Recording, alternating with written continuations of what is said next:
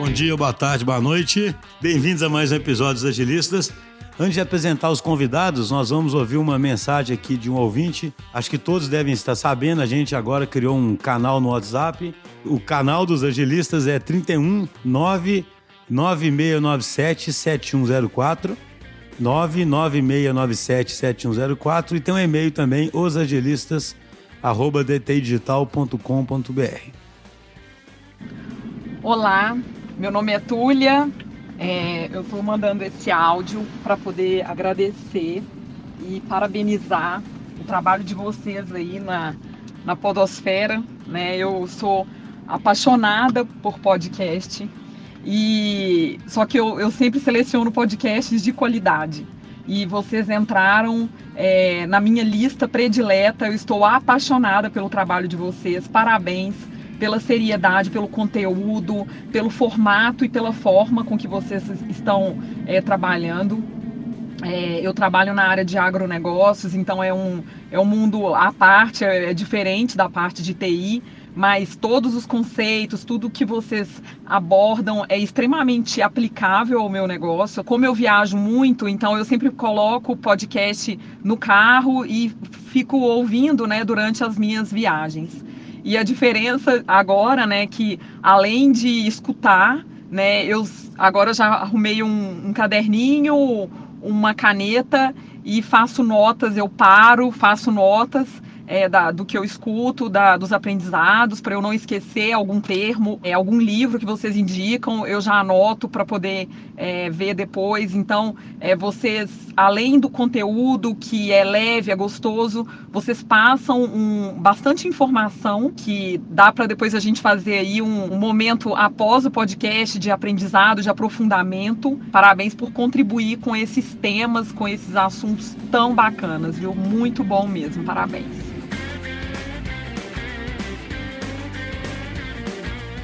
Estamos aqui com o Regis, que não sai mais do, do podcast. Apeguei, eu pego apego muito fácil. então hoje nós estamos aqui com dois gerentes de projetos né, da DTI, que atuam como Scrum Master. O Pierre, tudo bom, Pierre? Tudo bem? Bom dia, boa tarde, boa noite aí. E com a Ângela também, que já participou de outro episódio. Oi, pessoal. Então, gente, o objetivo desse episódio aqui é o seguinte: a gente tenta aqui na DTI sempre ter uma posição bastante pragmática sobre como fazer as coisas, né? Assim, a empresa é uma empresa que eu diria que a gente tem uma cultura muito boa de ser estudioso aqui, mas a gente, acima de tudo, é bem pragmático também. A gente gosta de, de aplicar as coisas, né? fazer as coisas acontecerem. Então, esse episódio seria para a gente pegar e falar na prática, de forma bem pragmática, assim, dando exemplos, contando histórias aí, o que, que o Scrum Master faz no dia a dia, né? Não é nenhuma prescrição, né? Mas baseado na experiência de cada um, né? Como é que o papel acaba se, se traduzindo de fato além do curso teórico ou da do que a certificação diz, né? O que, que alguém acaba que procura num Scrum Master, o que, que um Scrum Master faz, como é que é o perfil dele, tipo de decisão afinal que ele toma, coisas desse tipo. Então vamos lançar a pergunta para o Regis.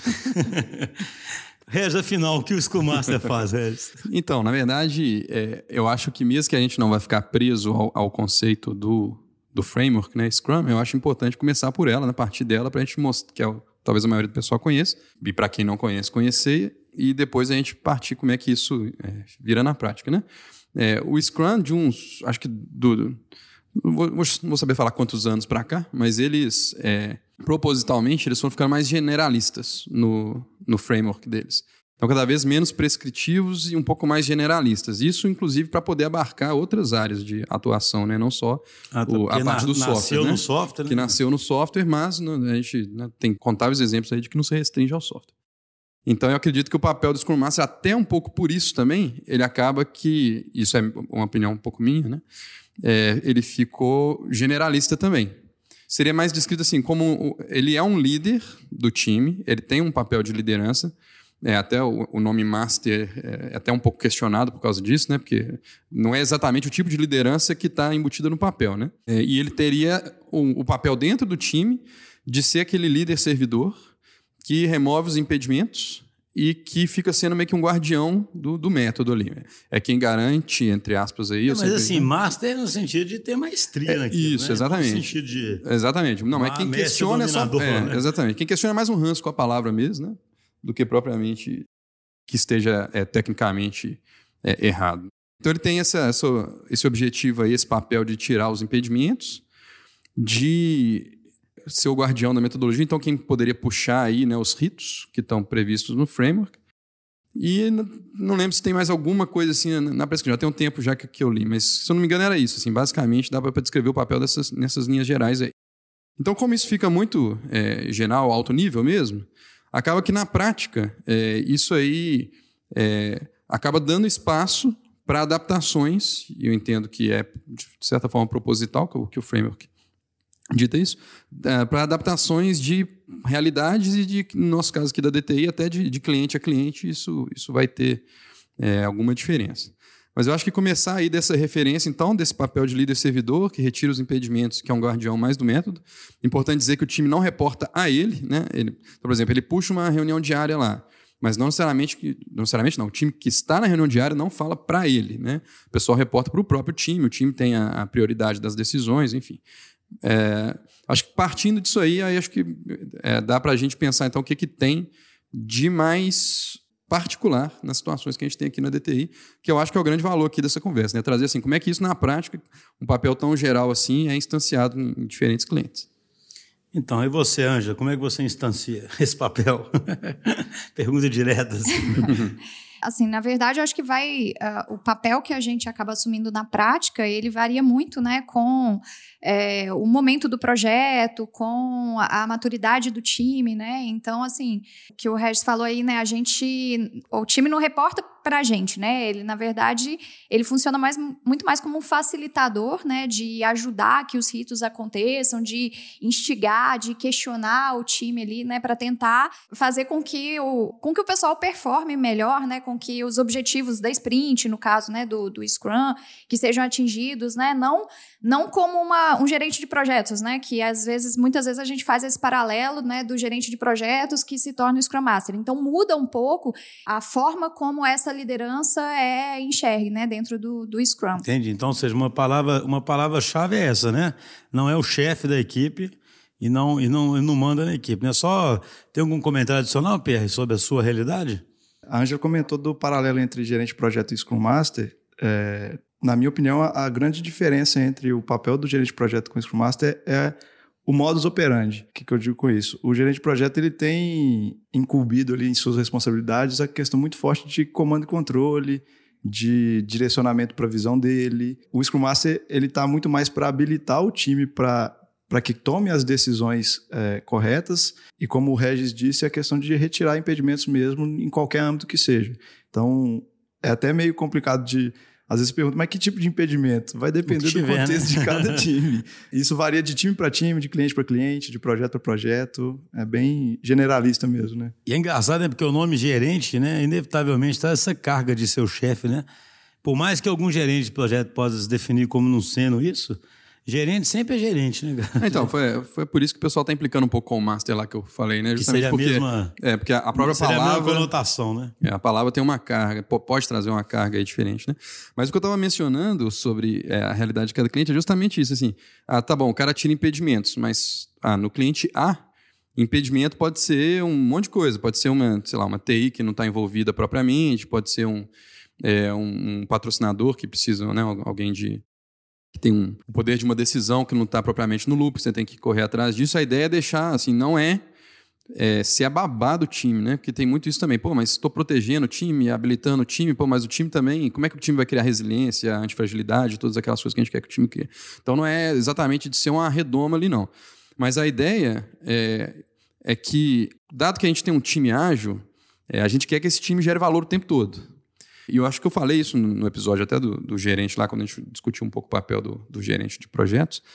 É, ele é overhead por natureza. Assim, o gerente, né, qualquer gestão que está ali, se ela nos traduz em valor de negócio diretamente, dificilmente ela vai se traduzir, dado que ela não está é, diretamente na confecção do produto. Então ele tem que ser um, uma, uma atuação extremamente focada em que o time esteja gerando valor. O que eu quis dizer, então, não criar redoma, essas coisas? É que é, muita, a gente quer que o time tenha um foco e que o time não seja distraído por coisas que é, não são necessariamente é, diretamente ligadas à geração de valor. Então, essas, esses exemplos que eu dei, ah, eu preciso envolver uma pessoa que não está envolvida na discussão. Ah, eu preciso garantir que um rito aqui o time está deixando um pouco de lado por causa da pressão do momento. Então precisa ter uma pessoa ali que não tem uma história para desenvolver, que fala assim, gente, olha, mesmo que nós estamos apertados, precisamos fazer uma retrospectiva aqui para a gente poder se olhar e tal. E em cada cliente isso vai ganhar uma forma diferente, né? Em alguns clientes vai ser, talvez, é, garantir uma documentação que o, que o próprio Scrum Master tem condição de fazer é, e, e para o time poder focar na, na entrega das histórias. E isso não está prescrito lá no manual. Né? Isso não está dizendo, ah, o Scrum Master é quem fica responsável por fazer, por enviar os relatórios de medição para gerar os faturamentos do time. Isso não vai estar tá lá. Né? É, cada cliente, em cada cliente, a situação vai meio que puxar esses outros papéis, essas outras tarefas que o Scrum Master tem que fazer. E não necessariamente tem que ser o Scrum Master também, esses exemplos que eu dei. Né? É só um exemplo que aqui na DTI geralmente fica isso. Né? A gente coloca é, na parte de documentação, na parte de faturamento, algumas coisas que ajudam o time a focar na geração de valor. Não, isso que você falou é curioso e realmente mostra que depende de cada cliente, né? Porque tem clientes que têm uma estrutura um pouco mais tradicional. Só voltando um pouco, tem uma coisa que é engraçada. Com meus anos de convívio com agilidade, né? Desde os anos 2000, né? Eu acho interessante porque eu acho que tem, apesar de eu adorar o movimento, eu acho que tem uma certa ingenuidade no manifesto, sabe? O que, eu quero dizer com isso, né?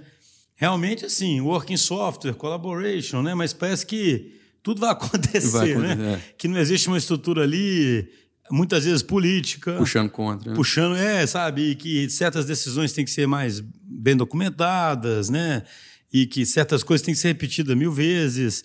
E que alguém, às vezes, tem que cobrar um troço mil vezes também, isso não acontece. Vocês concordam? Assim, fica parecendo que se o time estiver trabalhando super bem e colaborando, etc., isso é, é como se você estivesse em flow o tempo todo e que se não tivesse que ter alguém que faz o flow acontecer, né? Para mim, o School fica fazendo dentro e fora, né? A gente falou muito do time, né? Ou seja, a coisa vai ter obstáculo, vai parando o flow, né? E, e, assim, acho que um dos pilares que a gente tem é a questão da transparência, né? Então, acho que o Scrum Master ele também vai ajudar nesse sentido, de dar transparência, principalmente, é, igual você falou, algumas uh, organizações que às vezes são mais burocráticas, né? Que não estão tão adaptadas ao método, existe uma resistência às vezes, né? Existe uma necessidade, às vezes, de ter um monitoramento maior em algum momento, e aí eu acho que ele também ajuda aí dando transparência para ganhar confiança também do cliente, né, na metodologia, no time, e aí conseguir ir ganhando mais espaço, né, para isso. É, e tem um, um, ponto também que, além da, do escopo de cliente, do squad, a atuação vai muito do, da maturidade também do time. O tipo de impedimento, o tipo de trabalho, o tipo de execução que você vai precisar fazer depende bastante do momento de maturidade de cada time. Assim, vai ter time que está num nível de maturidade baixo, você vai ter que ter atuações ali mais. É, vai ter que estar tá acompanhando mais de perto, você vai ter que estar tá explicando o valor de cada coisa, para que, todo, que o time entenda aquilo ali e vire core do time. Porque a partir daí, é, uma vez que isso entrou no, no sentimento do time e entenderam todo o valor daquilo, dos ritos, por exemplo, você passa a atuar num outro nível de impedimento, com outros tipos de impedimentos. Que aí entra o que o Ré já falou, que o Schuster já falou, que é, fazer o flow acontecer muitas vezes pode ser ser aquele cara chato que fica cobrando uma coisa de um outro determinado setor que não está totalmente alinhado com o squad, mas sem aquilo o, o trabalho do squad não vai, é, não vai ser dado o valor necessário a ele. Então, não vai ser entregue o valor, né? Então, depende bastante do nível de maturidade do time também, né? Talvez um pouco paradoxalmente, né? A, só uma certificação é, de Scrum Master, na minha cabeça, ela não prepara um, um profissional para ser Scrum Master. Por, por, por, isso que eu acho que é meio paradoxal, né? Porque, teoricamente, o cara pegou as, as horas de curso lá, é, aprendeu o framework, entendeu o papel dele, mas para fazer isso na prática, é, exige uma dose aí de, de soft skills, talvez, e de, e de experiência que acho que curso nenhum dá, né? Assim, é, até na DTI a gente tem outra abordagem, inclusive, para os cursos aí, costuma trazer isso um pouco mais forte, assim. Mas experiência de mercado para tirar esses impedimentos, para fazer negociações, para você conseguir enxergar esse tipo de situação no time, igual o Pierre falou, é, enxergar que existe uma imaturidade ainda, que precisa ainda de uma, ah, de uma mão ali, né? É, guiando um pouco mais forte em algum momento e, e de soltar um pouco mais depois. É, isso não vem com custo nenhum, né? Tem um, meio um paradoxo aí. Do, Sim. Do, do é, e, e, sabe o que é curioso quando você fala isso? Eu já passei por várias situações. Tem clientes que entendem perfeitamente isso aí, ok, né? Assim, tem clientes que questionam o papel, né? Porque assim. Eu queria fazer um momento do desabafo aqui, né? Eu... Bota uma música aí, João. Não, porque o momento desabafo para vocês, com Márcia, né? Porque. Quer que faz um violino? É, não, porque eu acho curioso o seguinte: por exemplo, olha como é sutil, quão sutil pode ser a situação, né? E às vezes muito invisível. Tipo assim, tem alguém que está percebendo que a equipe está com moral baixa e de alguma forma atuando para fazer aquilo, e aquilo, no final das contas, é que pode estar tá garantindo a geração de valor. E alguém que está mais longe, ali do lado do cliente, ele pode preferir, desde pensar num modelo meio mecanicista, que isso nem acontece da moral ficar baixa, né? Uhum. Ou que se acontece não interessa, né? O cara tem que, é. tem que entregar em pronto. Ou não reconhecer que o School Master é que faz isso, ou achar que isso deveria, de alguma mágica, a empresa deveria não deixar isso acontecer, entendeu? Mas eu faço porque eu já vi várias situações, por isso que eu fico brincando que é o momento de desabafo. Tem uma característica meio igual de juiz de futebol, sabe? No School Master, que é assim, quando tá tudo dando certo, aí você não aparece muito, Aí alguém começa, mas eu preciso daquele Master ali, porque tá tudo tanto certo de, ali, né? O juiz de futebol é bom quando ele não aparece, né? É. Quando passa o jogo, você nem lembra. O juiz de futebol, quanto melhor ele atua, acabou o jogo, ninguém percebeu ele. Aí, mas ninguém fala que não precisa do juiz, né, cara? É. Tem, tem uma brincadeira aí que é, usando a palavra bonita que o resto falou, que é meio paradoxal, é que o papel do Scrum Master é que o time precise quantas vezes menos dele. É, vai então, se livrando quanto dele, mais eu preciso menos do meu Scrum Master, a maturidade do time está evoluindo, o processo está fluindo, o flow está acontecendo. Então é mais ou menos igual o juiz mesmo. Se você não está vendo o trabalho dele ali, teoricamente ele está fazendo um bom trabalho. É, é, meio que tem isso é. mesmo. Ah, e esse mundo dinâmico que a gente vive, não adianta, né? Como é que é hoje o mundo? Você tem mudança o tempo todo, você tem mudança de equipe, né? Por mais estável que você queira deixar uma equipe, você tem mudança de equipe, né? Porque as pessoas querem mudar de desafios. Então, assim, você tem muita turbulência, sabe? Para chegar num ponto em que um time talvez esteja totalmente estabilizado, tão maduro que, não é? Ainda mais uma empresa de, que está prestando serviço, né? Porque às vezes uma empresa de produto ela consegue estabilizar e manter um time ali muito tempo, né? A gente sabe que, na, igual na realidade nossa, as pessoas têm que ter experiências diferentes, né? Tem que. Então, seja, estou querendo dizer o seguinte: essa estabilidade que poderia fazer com que se prescindisse do Scrum Master internamente, porque externamente tem o lado de lidar com o cliente, né? uhum. né? Essa estabilidade não vem tanto, né? O Scrum Master, no fundo, assim, é engraçado, porque, igual vocês falaram, o, o time maduro, de fato, ele, teoricamente, não precisaria tanto. Mas eu acho que, de qualquer maneira, é, por questão de alocação de tempo mesmo, sabe? A gente quer manter o time focado ali na, nas atividades de geração de valor. E é meio que assim, inevitável que vai ter distrações, que vai ter né, é, forças externas ali puxando o squad para outra, para outra direção, que eu acho, de qualquer maneira, vai ser útil ter alguém ali, para enxergar, para ler essa situação. E ele é um papel também é, que eu entendo que ajuda o time até a talvez esteja falando de times menos maduros, né? É, assim, um advogado do time em algumas discussões, assim, quando ele tem que defender o método, né? E aí, quando eu falo método, eu estou defendendo mais, não necessariamente o Scrum, né? Estou falando mais, estou usando a palavra princípios meio... Aí. É, os, os, princípios e os valores, tipo... Cara, por que, que a gente precisa tanto de uma retrospectiva, por exemplo? Às vezes o cliente não vai querer fazer, vai querer que a gente já parte para especificar o próximo requisito e pronto, né? Pô, mas tem que entender que o modelo de trabalho, pô, a gente está deixando de fazer uma especificação muito é, abrangente no início para poder fazer um negócio, já começar a fazer e ter um ciclo curto para você já ter contato com o produto. Se você não tiver esse contato com o produto e a gente não tiver esse feedback é, do processo, né, a gente não vai conseguir descobrir maneiras de ser mais produtivo. É, às vezes o Scrum Master, eu estou tentando dar exemplos práticos aqui para instanciar na cabeça uhum. das pessoas. Né? É uma coisa que, que eu precisava fazer muito, por exemplo. Tem que defender que a capacidade do time ela não é uma capacidade para desenvolvimento de software, né? ela é uma capacidade se a empresa precisa de uma documentação XYZ que o time tem que gerar, cara, isso é backlog também. Ah, se a gente gerou ações de retrospectiva, ações de retrospectiva é item de backlog também, assim, não aparecem horas, né, magicamente. Então, o, o, time, às vezes, não vai ter todo o traquejo para se, se defender. Lógico que time mais maduro, isso entra na, na veia e começa a defender. Não, mas você está tá comentando um negócio que eu acho interessante também, assim, explicitar só que é assim, a gente já teve até experiências na, na própria DTI, assim, nem todos têm essas habilidades de saberem fazer esse tipo de negociação. Isso não é assim, nem só para o bem da empresa, é para o bem do resultado, né? Sim. Quando o Regis fala assim, o cliente tem que entender que existe uma capacidade, aquilo não é para o nosso bem, aquilo é, é para o cliente entender que o time tem que estar fazendo aquilo que gera mais Perfeito. valor, né? Agora, muitas vezes o cliente não está entendendo aquilo ou tem alguém do lado do cliente também que está pressionadíssimo, uhum. né? Que está reagindo a alguma pressão. Quem vai ser a pessoa que vai ter a, a coragem de defender isso, né? Porque eu já vi muita gente que inveja o papel. Ah, eu queria estar ali achando que pô, o cara está numa situação melhor que a minha, mas não gosta de entrar numa, numa discussão mais. É, porque esse tipo de discussão é menos objetiva, né? Uhum. Ela é mais, pode ser mais conflituosa, dependendo do nível de pressão que tiver. Então a gente entra numa outra seara aqui que é das habilidades, né, cara? São soft skills, né? Como é que traduz soft skills em É, habilidades? Ah, É, macias. deixa- Fofas. Fofinhas. É, habilidades mais fofinhas. né? Fofinhas. Fica soft skills mesmo. Hoje, você que, que estuda bastante o assunto médio 3.0, né? Tem inclusive uma certificação. Como é que você identifica ali? Aliás, começando, existe um. Ali não define um papel, né? De um, e é totalmente genérico, né? Para uma organização, né? Sim. Fala assim, né? Não, é, não, não, não trata de um papel de um time igual o Scrum, né? É uma forma de uma organização né, mudar e tudo, né?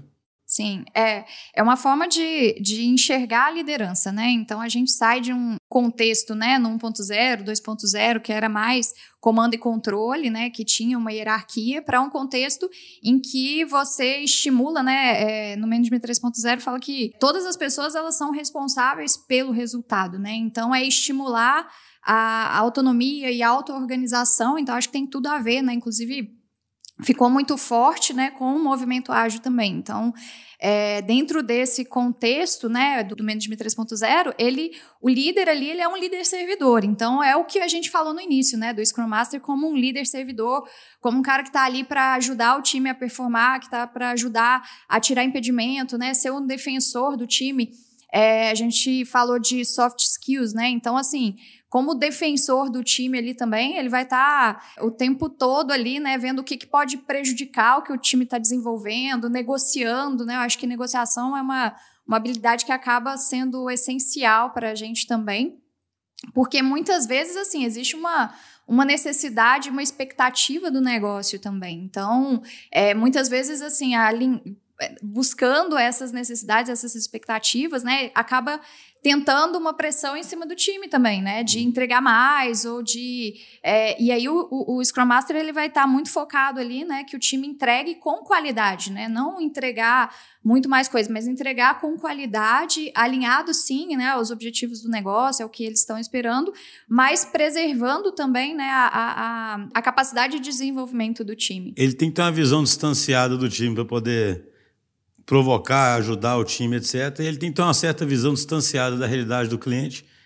para poder ver quando a pressão, por exemplo, estaria excessiva ou porque assim a pressão não vem porque alguém resolveu fazer pressão, vem porque o negócio está pressionado, né? Porque alguém está. Mas se você simplesmente sucumbe a esse tipo de pressão, você acaba que não entrega nada, né?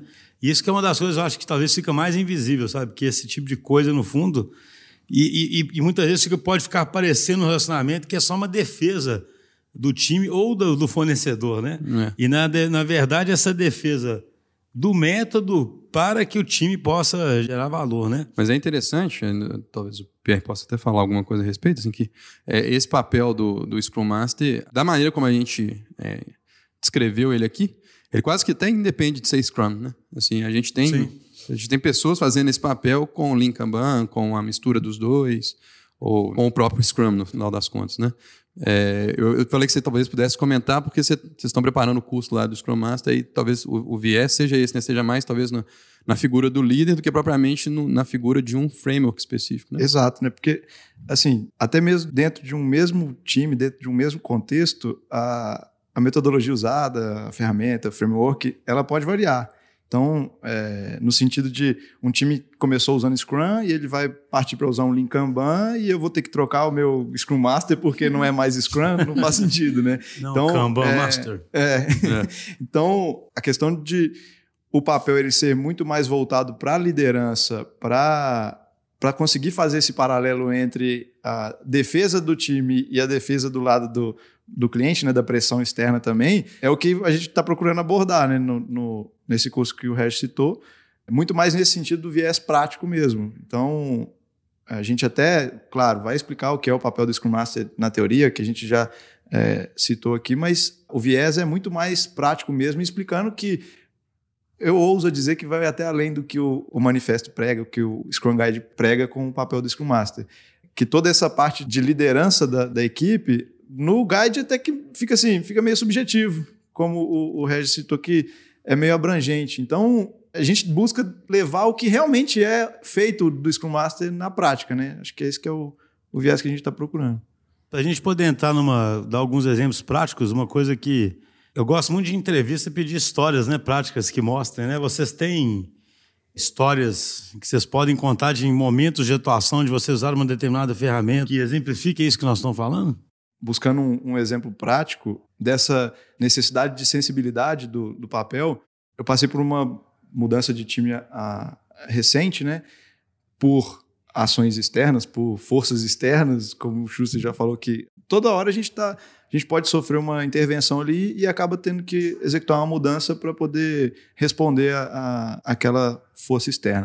Então eu acabei trocando de time recente, o time utilizava Scrum e estava ali há um certo tempo já é, executando e fazendo suas entregas, mas a gente identificou que precisava de ser feito algo diferente porque a gente estava com um, alguns problemas muito críticos.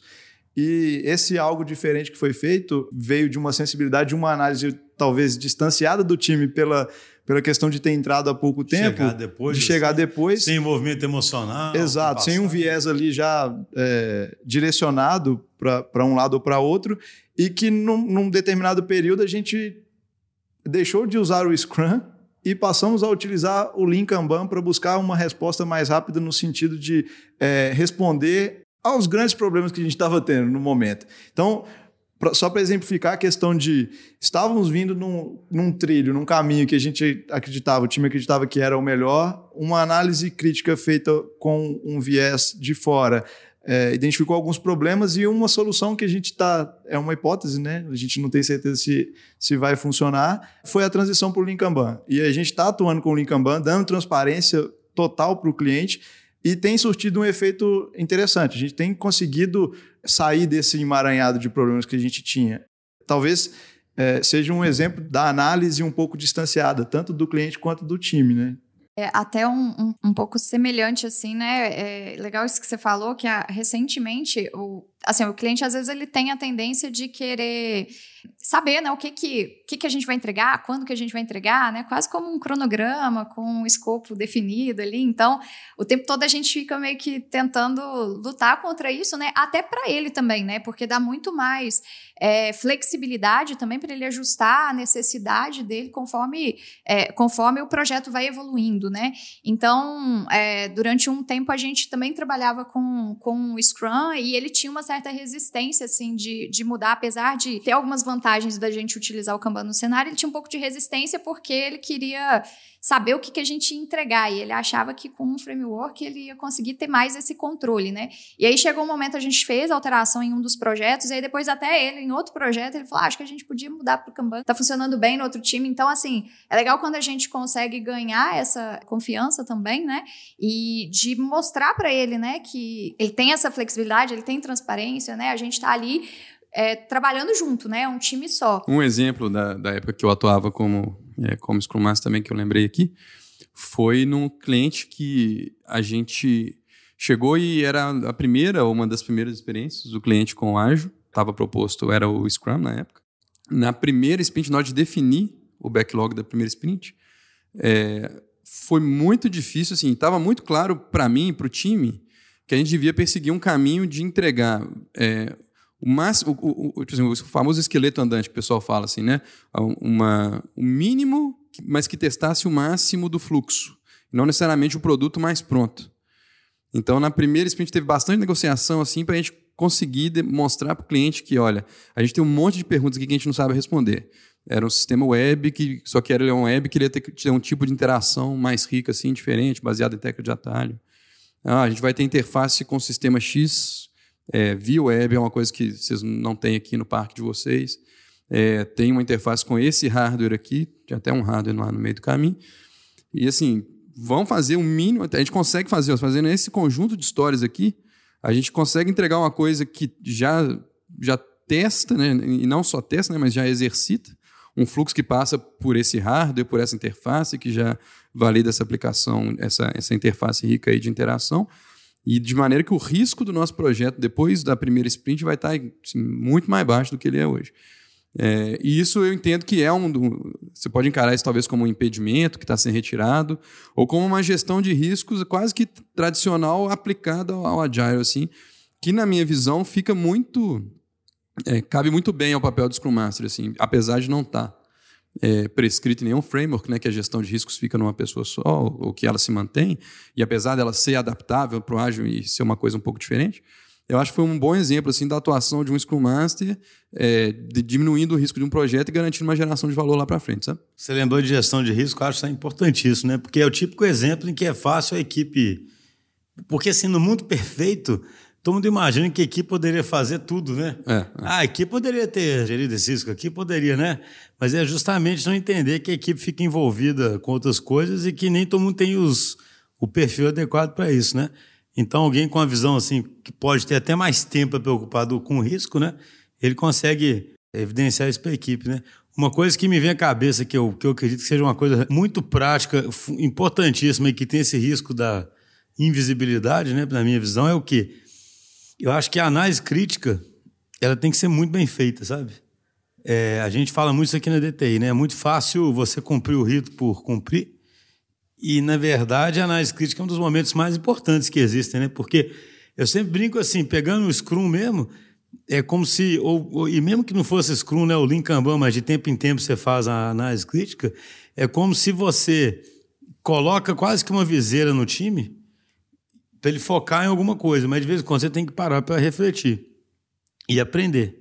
E um time que reflete bem, aprende bem, ele diminui absurdamente o impacto de problemas que ele tem, porque ele vai no curto prazo se corrigindo muito rapidamente, né? Então eu vejo um papel no Scrum Master assim, importantíssimo em garantir boas análises críticas, sabe, no sentido de garantir que elas não fiquem burocráticas e fazer provocações certas e até criar variabilidade, sabe, numa análise crítica. Quando eu falo variabilidade é mudar às vezes a forma como ela é feita, para não virar, sabe, aquela coisa de sempre que todo mundo chega, ah, agora vai botar os post-its, não sei o quê, é. sabe? Aí todo mundo já. Né? Já vai com, com aquilo pronto. Né? É, ah, hoje, é. Tem, hoje tem reto, deixa eu pensar que é, eu vou é, falar sabe, aqui. Assim, já, já sai de casa com o post-it pronto, praticamente. E, e qual né? é o problema? Que aí no mundo real as pessoas estão sob pressão, às vezes estão com a cabeça ali pensando, pô, nós estamos apertados aqui, o cara está inventando reto, né? É. Eu estou com não sei o que, eu estou cansado. Mas aquilo é muito importante. E aí a consequência da reunião também podem. A gente tem uma, uma cultura de gerar pelo menos uma ação, por exemplo. Cara, quem garante que aquela ação vai, vai ser executada? Eu volto a insistir. No mundo imaginário, não, não, aqui vai ter maturidade, vai executar ação. No mundo real, pode ser muito bonito a ação ali, mas tem forças que vão contra, né? É, e, o, e, o, cliente nem, nem sempre vai ver com bons olhos que você tem que fazer uma ação para você melhorar o seu processo não, mas eu não estou te pagando para você melhorar seu processo. Eu, paguei o processo completo e tal.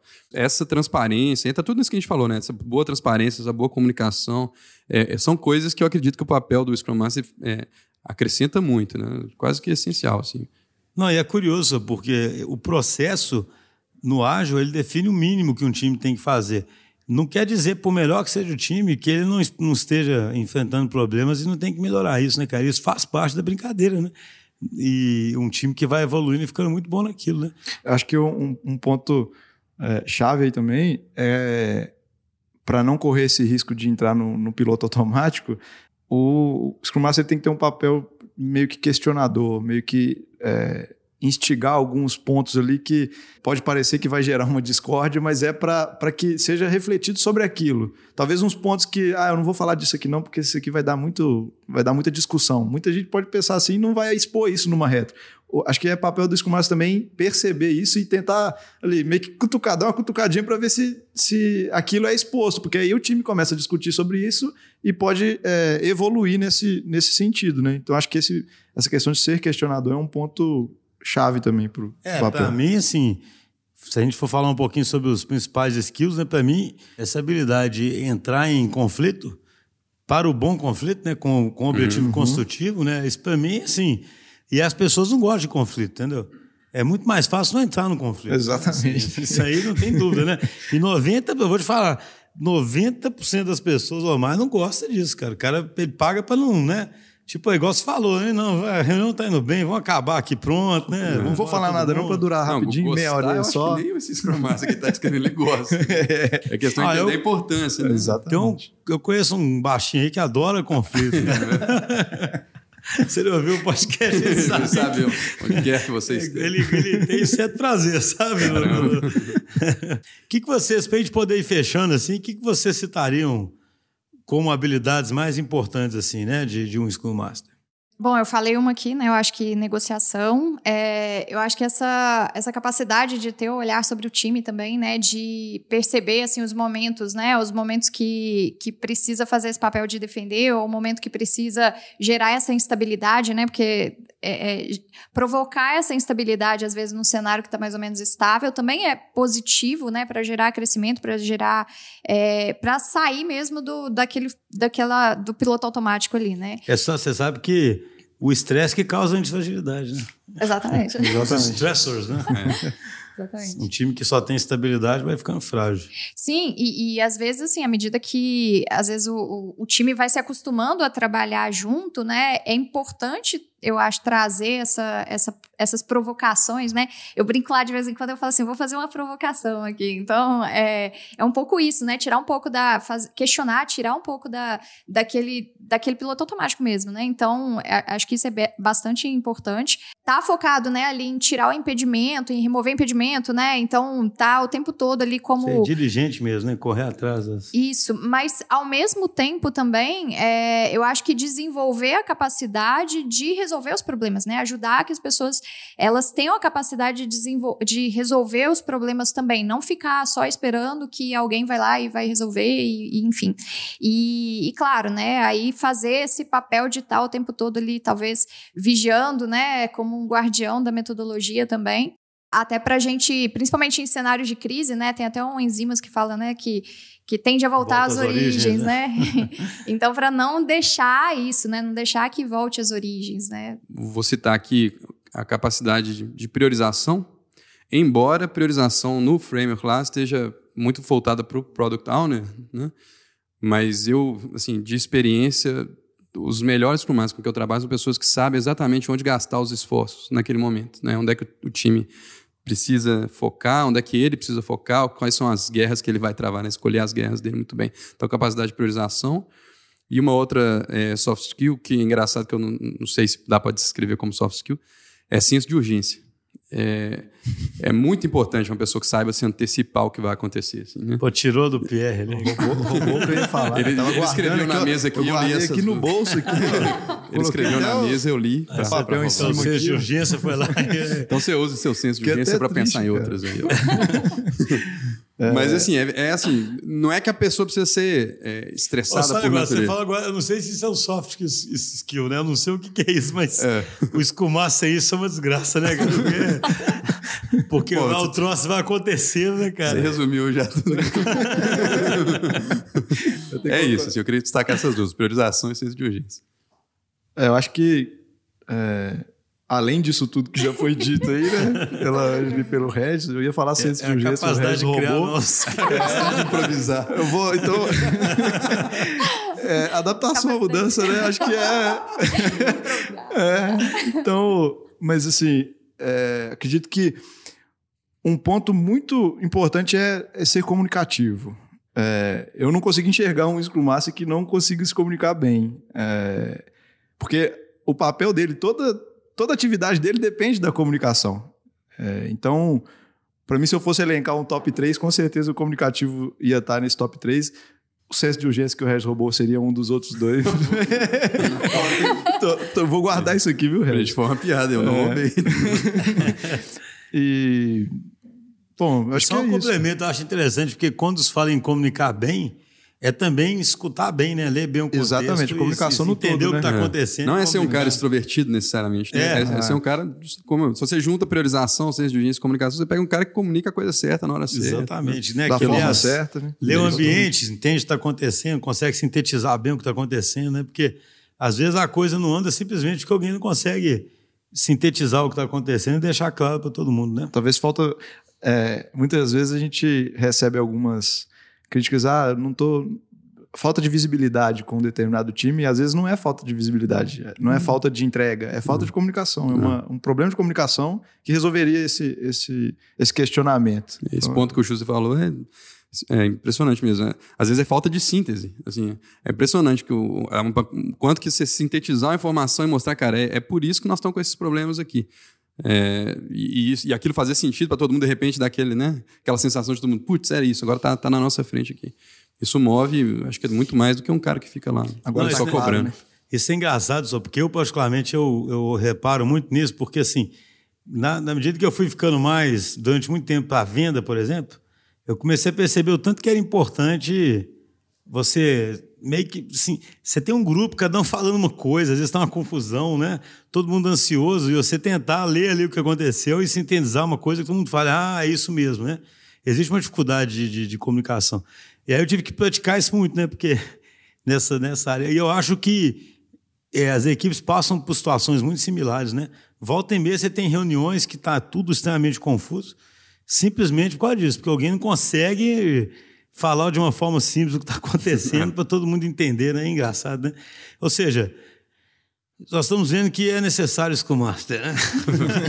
Faz um resumo aí para ficar no roteiro. Esse, esse episódio, esse episódio não foi o episódio em defesa do Scrum Master, mas é, eu acho que a gente conseguiu ressaltar muito bem como é que existe um papel de líder servidor que vai muito além do que estaria prescrito como atividades rotineiras e como que mesmo que o time amadureça, até para não precisar de certas atividades rotineiras, esse, esse papel de líder servidor associado a esses soft skills aí, né, que os, que os Scrum Masters têm que ter, eles podem ser essenciais para garantir que aquela equipe continue gerando valor. Né? Isso aí, um abraço para todos. Valeu, pessoal. Obrigado, um abraço. Tchau, tchau. Obrigada. Valeu, pessoal. Um abraço. E eu lembrei que eu tenho certificação, sim. A certificação é tão útil, tenho, agora que ela é... lembrou que ela tem a certificação. Eu tenho certificação também. e tem uma outra que eu não vou contar. Que Mas eu sei que termina com coach. eu sei que termina com coach.